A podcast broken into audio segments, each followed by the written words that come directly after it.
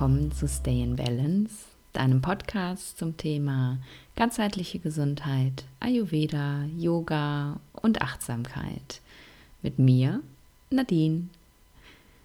Nach ähm, der unglaublich schönen Resonanz, die es ähm, zu meiner Podcast-Folge mit der Sophie von Repure gab, habe ich mir überlegt, ich möchte noch ein bisschen was zum Thema Ayurveda in den Alltag integrieren erzählen.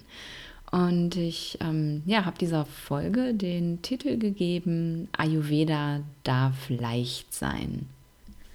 Ja, weil tatsächlich ist das nämlich genau ähm, das Thema, über das ich ganz oft spreche, ähm, wenn mir Menschen berichten, dass sie versucht haben, ähm, den Ayurveda in ihr Leben zu integrieren und ähm, ja die Erfahrung gemacht haben, dass das alles so kompliziert ist und dass das überhaupt ja gar nicht umsetzbar ist und sie gar nicht irgendwie wissen, wo sie anfangen sollen und dass das alles irgendwie viel zu viel ist. Und ja, ganz viele Leute waren ganz motiviert am Anfang, weil ja, weil das alles einfach auch so schön klingt und ähm, man ja irgendwie vermittelt bekommt, dass man mit Ayurveda eben so leicht ähm, ja sein Leben zum Positiven verändert verändern kann. Und ja, sie dann feststellen, so leicht ist das irgendwie gar nicht. Und ähm, dass das ja eigentlich doch so ist, oder beziehungsweise woran das auch erstmal liegt, ähm, dass das für die meisten nicht so ist, da möchte ich mich jetzt so ein bisschen mit beschäftigen und ähm, ja, dir zeigen, dass Ayurveda eigentlich auch ganz leicht sein darf. Ich habe ähm, in der Recherche für diese Folge ähm, einfach mal bei Google eingegeben, Ayurveda darf leicht sein.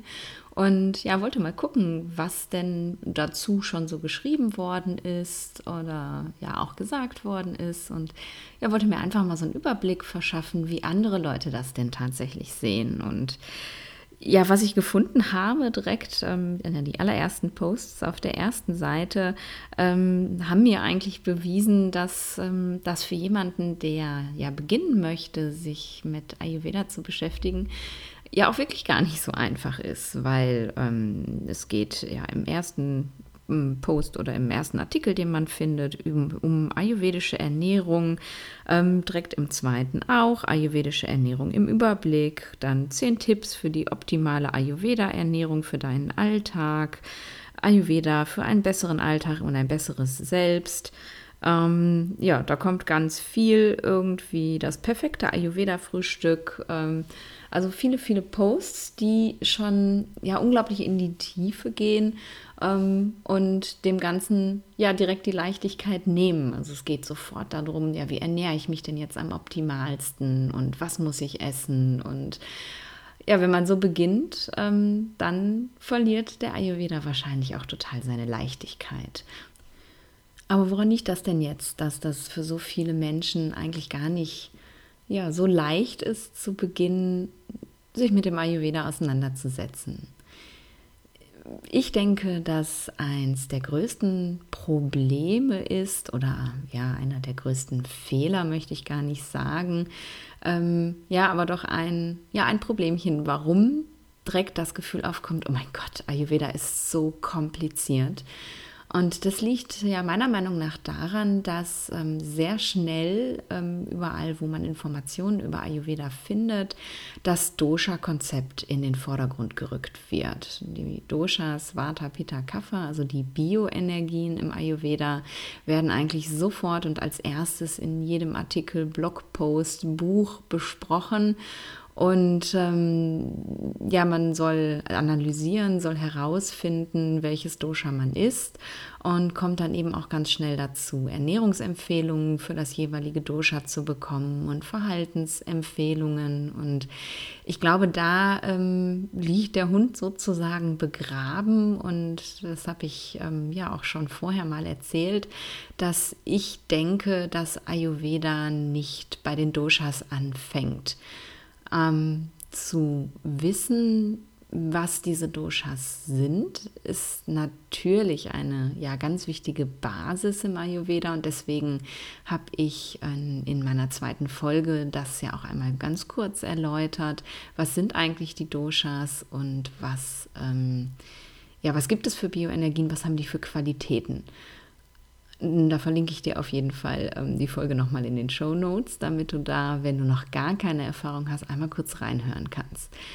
Aber es geht eben bei dem Wissen um die Doshas nicht darum, dass du ähm, ja sofort herausfindest, welches Dosha habe ich denn jetzt ähm, und was muss ich jetzt tun, sondern es geht eigentlich eher darum, ja die Basis des Ayurveda sozusagen zu verstehen und ähm, mit Hilfe dieses Wissens mehr ins Fühlen und ins Spüren zu kommen und wieder mehr in Kontakt zu kommen mit dir selbst, ähm, ja, Verhaltensweisen und auch Reaktionen deines Körpers, Signale deines Körpers vielleicht ja so ein bisschen leichter analysieren zu können, um ja dann auch leichter zu verstehen, wo stehe ich denn jetzt gerade und was brauche ich denn vielleicht jetzt auch gerade.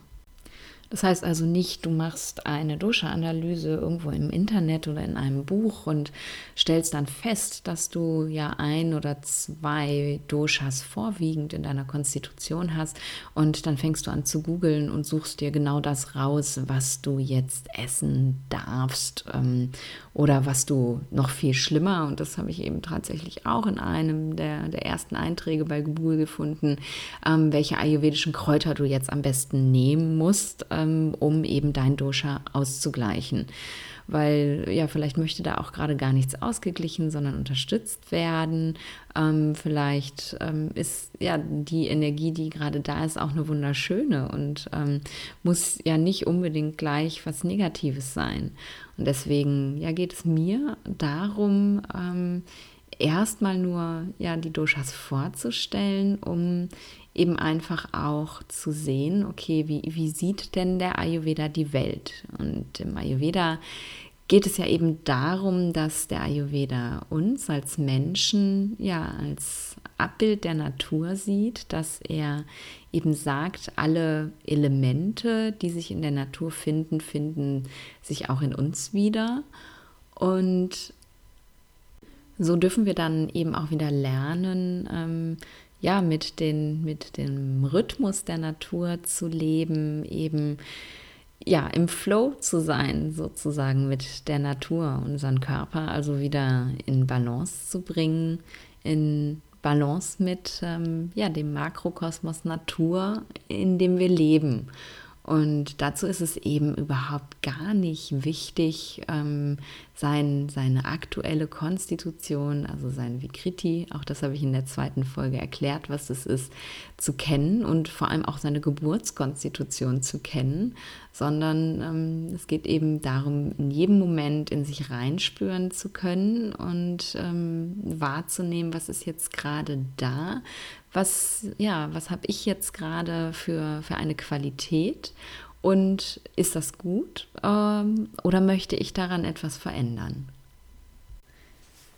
Der zweite Punkt, warum ich denke, dass ähm, Ayurveda für viele die Leichtigkeit eben ganz schnell verliert, ist, dass ähm, ja, dass wir alle relativ dogmatisch sind. Wir leben eben in einer Welt, wo ja Dogmatismus was ganz Normales ist. Es gibt also immer nur Schwarz und Weiß und überhaupt keine Stufen von Grau, entweder oder und nicht vielleicht hm, mal schauen. Und äh, genau so mit diesem Mindset gehen wir ähm, eben auch an den Ayurveda ran, wenn wir uns beginnen, damit zu beschäftigen. Und ja, wenn du mit so einem Mindset versuchst, etwas so, so Großes und im ersten Moment auch Komplexes zu verstehen, ähm, ja, dann ist das, glaube ich, einfach auch zum Scheitern verurteilt. Ja, was meine ich jetzt mit, mit Dogmatismus? Also was, ähm, warum sehe ich das so, dass die Menschen zu dogmatischem Ayurveda umgehen? Ähm, bezieht sich halt auch auf diese Dosha-Frage, wenn wir ja einmal der Meinung sind, etwas verstanden zu haben, also eben unser Dosha verstanden zu haben, ähm, dann fangen wir halt an, ja ganz dogmatisch ähm, Listen abzuarbeiten. Du findest überall im Internet Listen, welche Geschmacksrichtungen für das jeweilige Dosha gut oder eben nicht gut sind, ähm, welche Gewürze du benutzen sollst, welche Lebensmittel du essen sollst, welche Lebensmittel du meiden sollst. Und ähm, ja, diese Listen wirken auf den ersten Blick natürlich total einfach ähm, ich habe dann da einen Plan und an den kann ich mich halten und ja, das ist jetzt total easy. Wenn du dann aber anfängst, eben diesen Plan umsetzen zu wollen, ähm, dann wird das schon ganz schön kompliziert, wenn du dir wirklich die einzelnen Lebensmittel anschaust. Ähm, findest du auf solchen Listen viele Lebensmittel, die es zum Beispiel gar nicht zu jeder Jahreszeit gibt. Du findest ähm, Lebensmittel, die du vielleicht unglaublich gerne benutzt hast und ähm, jetzt gar nicht mehr benutzen darfst oder sollst.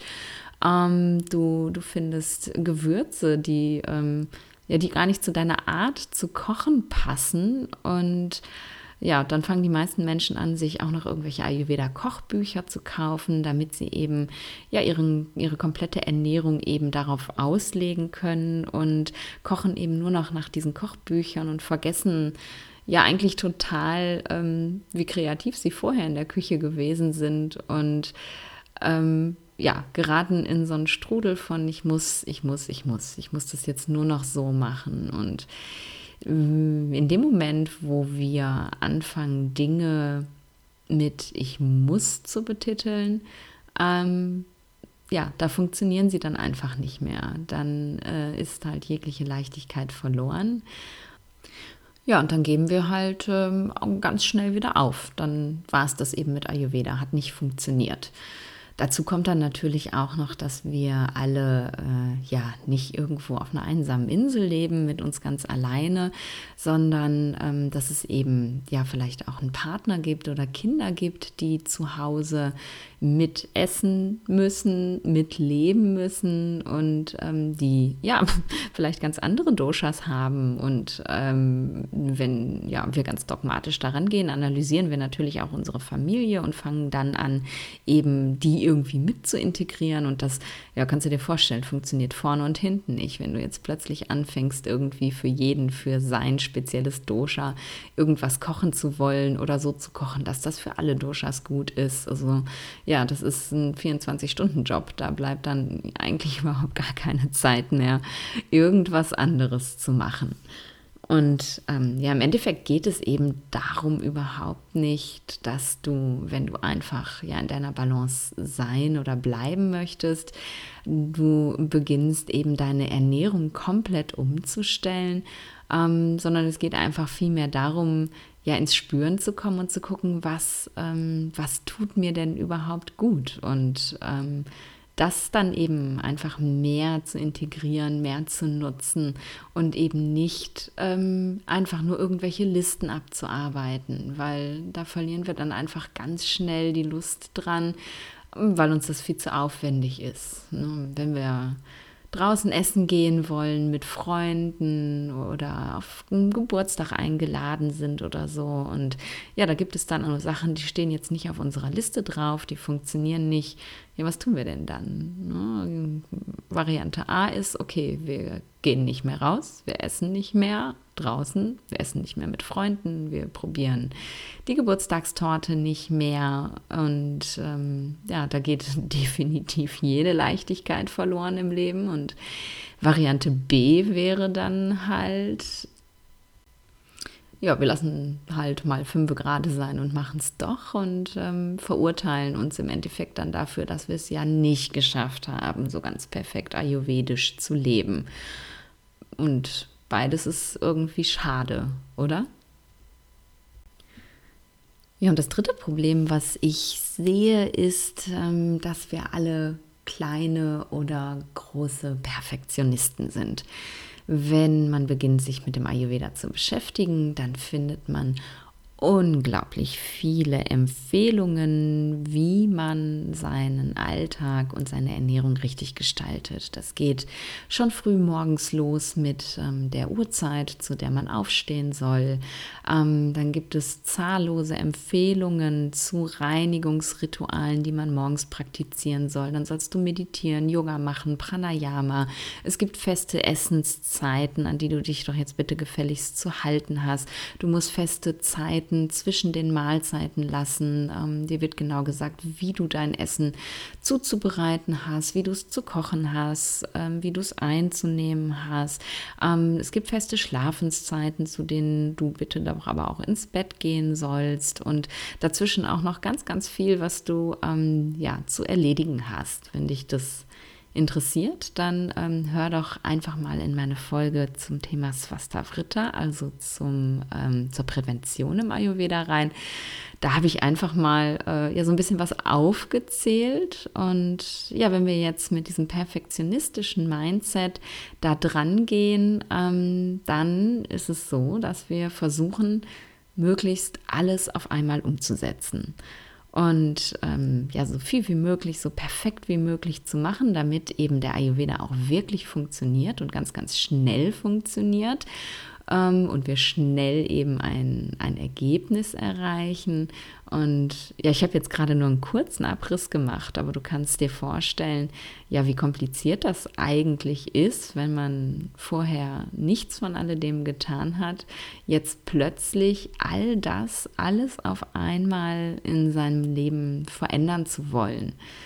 Das kann nicht funktionieren. Wir können meist nur naja, wirklich einen Schritt nach dem anderen gehen, eine Sache auf einmal verändern und auch ähm, eine neue Gewohnheit ins Leben zu integrieren, dauert ähm, ja eine gewisse Zeit. Du kannst nicht ähm, beschließen, so ab morgen perfekt ayurvedisch und ähm, dann läuft das alles ganz optimal und dann fühlt sich das auch alles ganz gut für dich an sondern, und ja, da kommen wir jetzt dann auch tatsächlich zu der Frage, was mache ich denn, damit Ayurveda leicht sein kann? Ähm, ja, es geht darum, ganz, ganz, ganz winzig kleine Schritte zu machen und ähm, eben jeden kleinen Schritt einem nach den anderen in deinen Alltag zu holen. Und da wirklich erstmal ins Spüren zu kommen und zu schauen, was könnte denn jetzt für mich persönlich der nächste und der kleinstmögliche Schritt sein, den ich gut in meinen Alltag integrieren kann und ähm, von dem aus ich dann weitergehen kann.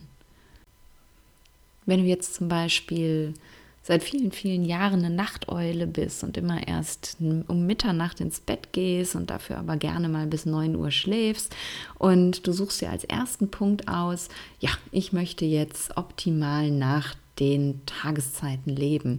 Ich gehe, ich, ich stehe jetzt morgen früh um 5 Uhr auf weil ist die beste Zeit. Und du gehst abends ja zu deiner gewohnten Zeit ins Bett und um 5 Uhr geht der Wecker und ja, dann kannst du dir vorstellen, wie gut sich das jetzt anfühlt, wenn du statt deinen gewohnten 8, 9 Stunden Schlaf jetzt plötzlich nur noch 5 Stunden Schlaf hast.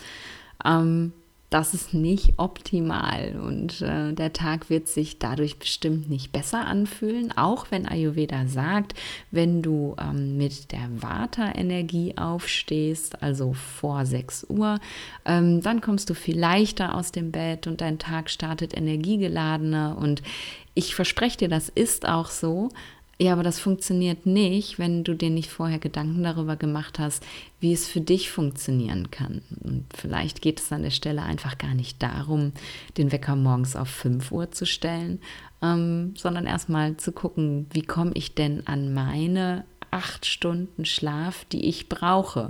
Also kann ich einfach mal eine halbe Stunde früher ins Bett gehen und dann den Wecker eine halbe Stunde früher stellen. Und wenn das gut funktioniert, dann kannst du vielleicht eine Woche, zwei oder drei später nochmal eine Viertelstunde oder eine halbe Stunde ähm, ja, hinzuaddieren und wegnehmen und einfach so peu à peu deinen ja, deinen Schlafrhythmus, deine Schlafenszeit verschieben. Und nicht einfach am nächsten Morgen, nachdem du gelesen hast, vor sechs ist eine optimale Zeit, den Wecker auf fünf stellen. Der nächste Punkt, den ich mir gerne mit dir anschauen würde, ist die Ernährung. Im Ayurveda kennen wir ganz viele Empfehlungen zum Thema Ernährung, die für alle Doshas gültig sind. Und ähm, ein gutes Beispiel ist da zum Beispiel Beispiel. Jetzt habe ich ganz schön viel Beispiel gesagt. Also ein gutes Beispiel ist, dass du bestimmte Lebensmittel nicht miteinander kombinieren sollst. Du sollst zum Beispiel keine ähm, Milchprodukte zusammen mit Fleisch zu dir nehmen, ähm, die verschiedenen Fleischsorten nicht miteinander mischen, ähm, Milchprodukte nicht mit rohem Obst mischen. Ähm, du sollst möglichst warm essen oder gekocht essen und ja, da werde ich auf jeden Fall auch noch mal eine Folge zu machen und da mal ein bisschen genauer beleuchten, worum es da eigentlich geht und warum diese Dinge eigentlich auch empfohlen werden, weil ich finde es immer auch ganz wichtig, nicht einfach zu sagen Nein, ähm, sondern auch zu erklären, wo das Problem ist. Aber ja, wenn du dir diese Empfehlung anguckst und dann ähm, versuchst, das alles gleichzeitig umzusetzen, kannst du dir vorstellen, dass es dann auch ganz schön kompliziert ist.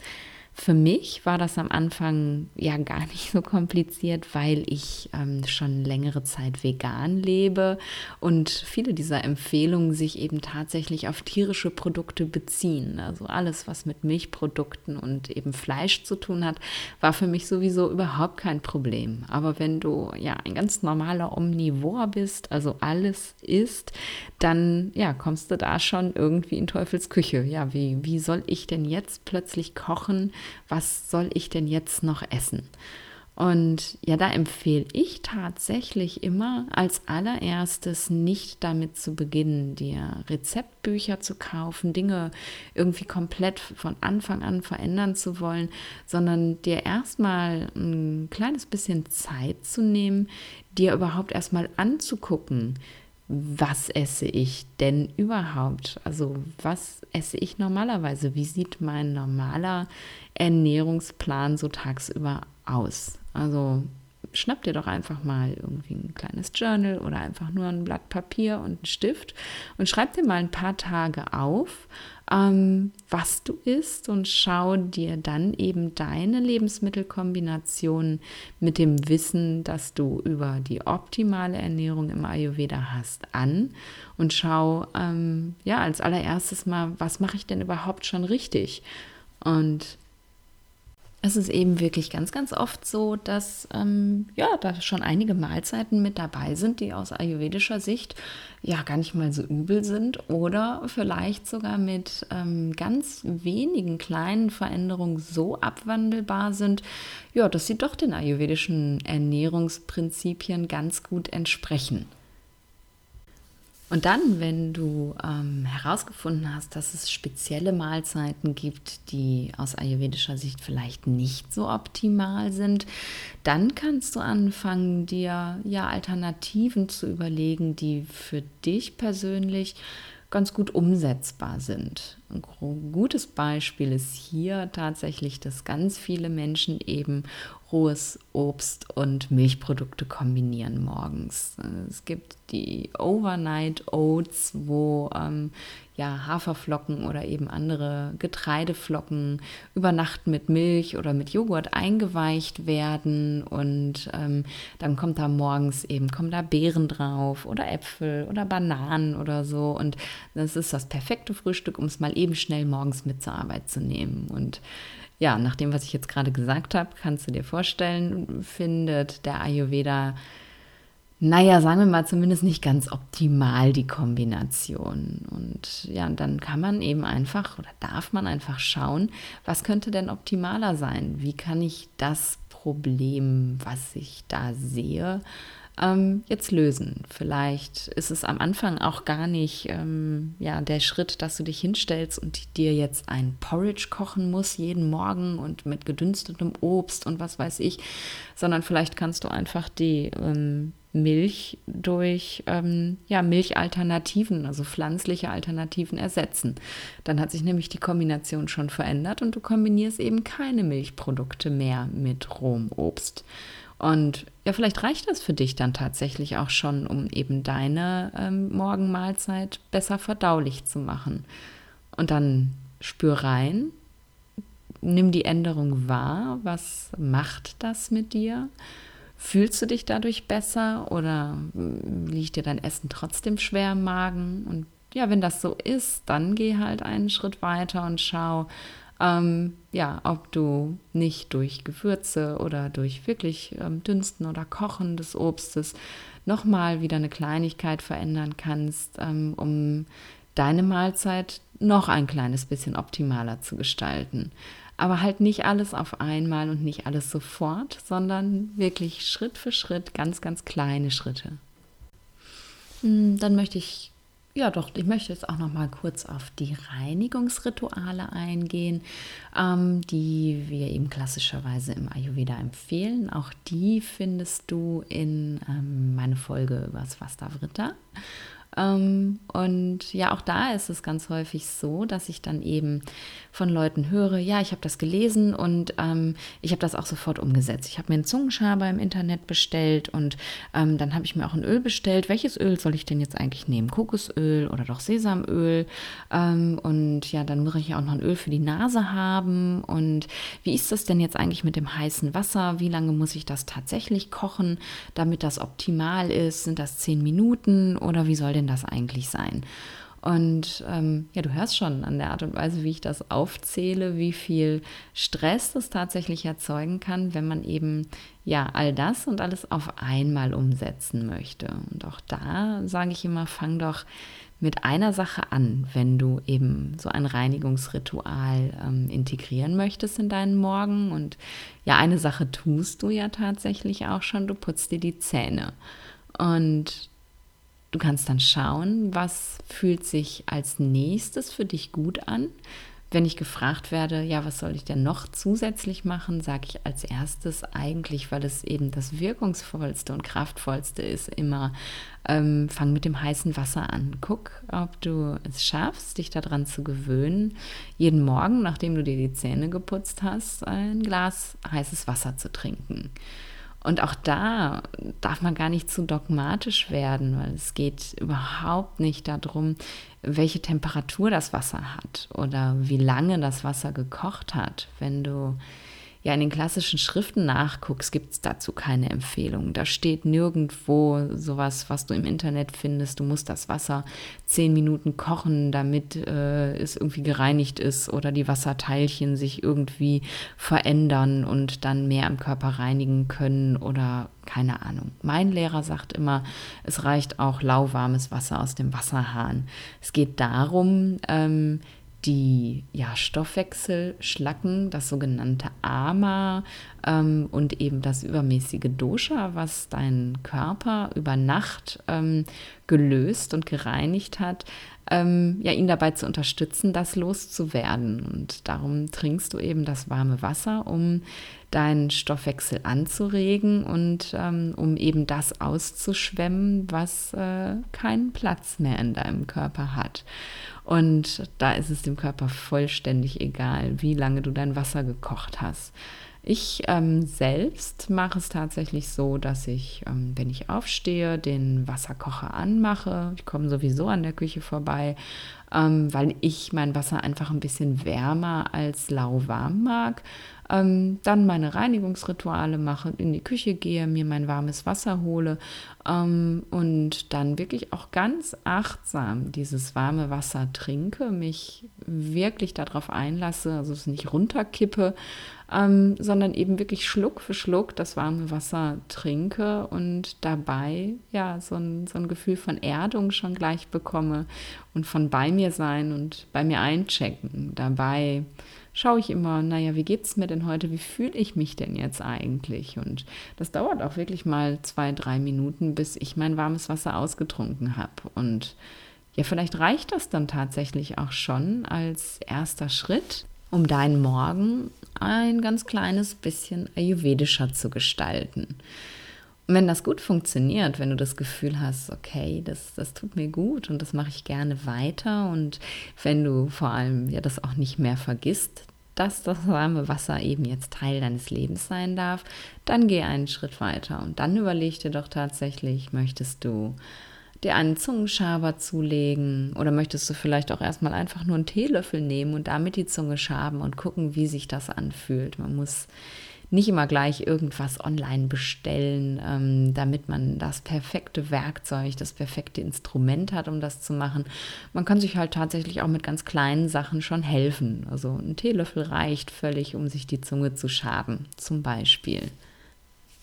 Ja, so könnte ich jetzt noch stundenlang weiter irgendwelche Beispiele aufzählen, wo wir zu dogmatisch werden, zu perfektionistisch werden. Ähm, aber ich glaube, auf all diese Themen kommen wir so peu à peu in diesem Podcast auch nochmal.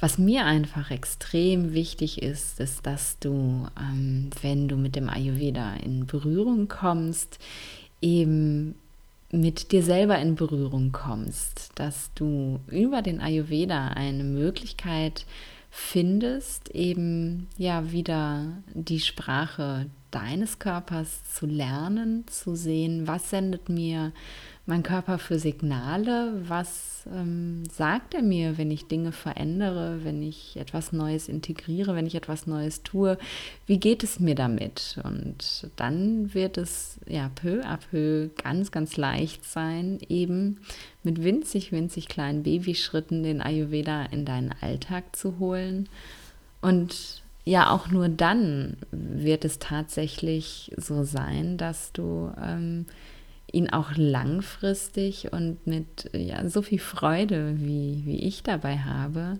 eben auch weiter leben kannst. Und klar würden wir natürlich gerne von Anfang an alles perfekt machen, alles ändern und umsetzen, damit es eben auch so schnell wie möglich gut ist. Aber diese ganz kleinen Schritte und die kleinen Veränderungen, die können eben schon so viel bewegen und so viel ja Gutes für uns tun.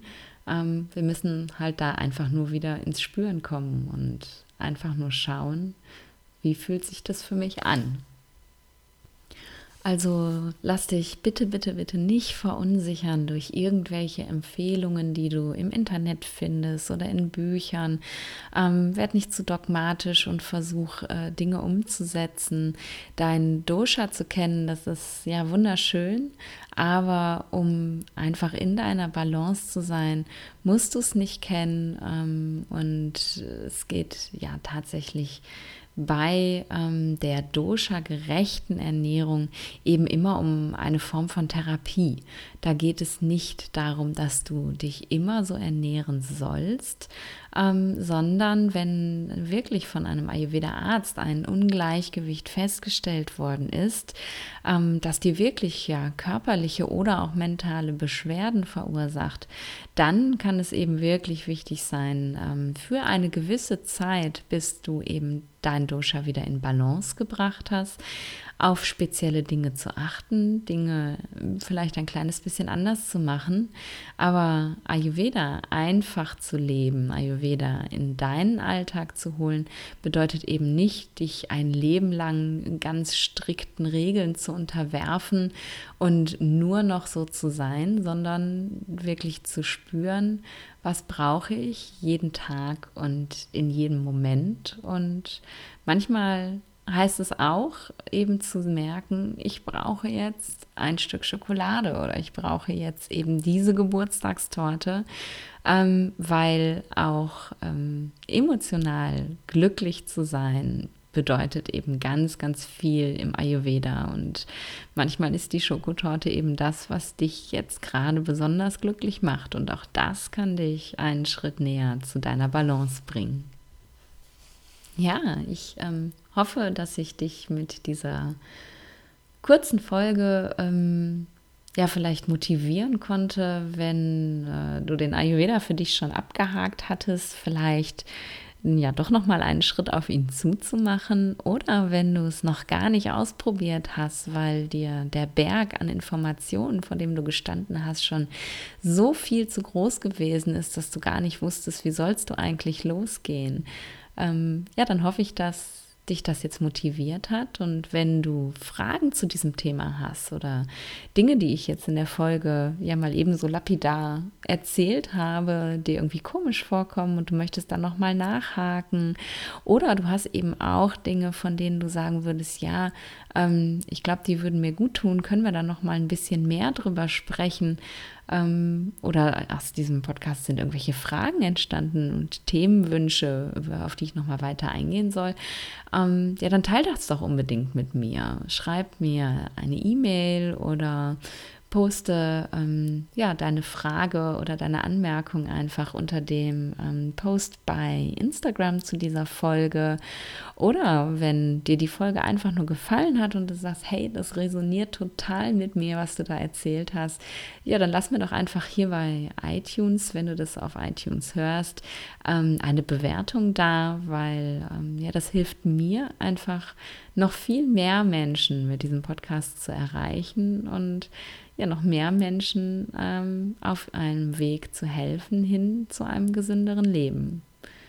In diesem Sinne danke ich dir, dass du wieder dabei gewesen bist und wenn du magst, dann hören wir uns nächste Woche wieder bei Stay in Balance.